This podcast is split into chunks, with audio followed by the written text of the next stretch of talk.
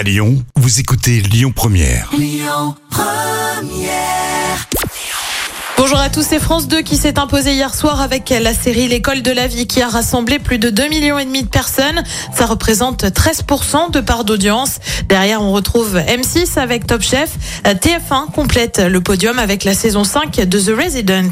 Un retour compromis, l'info est tombée hier. Euh, Florent Pagny n'est pas sûr de revenir dans The Voice. Il l'a confié à nos confrères d'RTL à l'occasion de la sortie de son autobiographie. Alors vous le savez, hein, le chanteur est atteint d'un cancer du poumon, cancer en récidive. Alors est-ce que vraiment il ne redeviendra pas coach dans l'émission de TF1 pas si sûr. Il a reconnu que la décision n'était pas totalement prise. Je vous lis ce qu'il a dit. Euh, moi, je suis tout et son contraire. Je vais vous dire non aujourd'hui, puis je peux le refaire demain. Je n'ai pas de soucis, c'est une super aventure. Et bah ouais, affaire à suivre. Elle a été révélée par la Starac au début des années 2000 et désormais, elle se lance dans la télévision. Nolwenn Leroy va être l'héroïne d'une série sur TF1. Le nom de la série, c'est Brocéliande. Vu le nom, je vous le donne en mille, ça se passe en Bretagne. Euh, C'est sur une biologiste rattrapée par son passé. Six épisodes sont annoncés d'une cinquantaine de minutes chacun.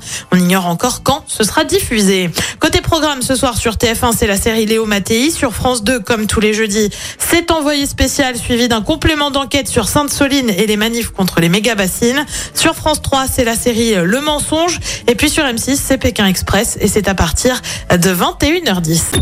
Écoutez votre radio Lyon Première en direct sur l'application Lyon Première, lyonpremière.fr et bien sûr à Lyon sur 90.2 FM et en DAB+.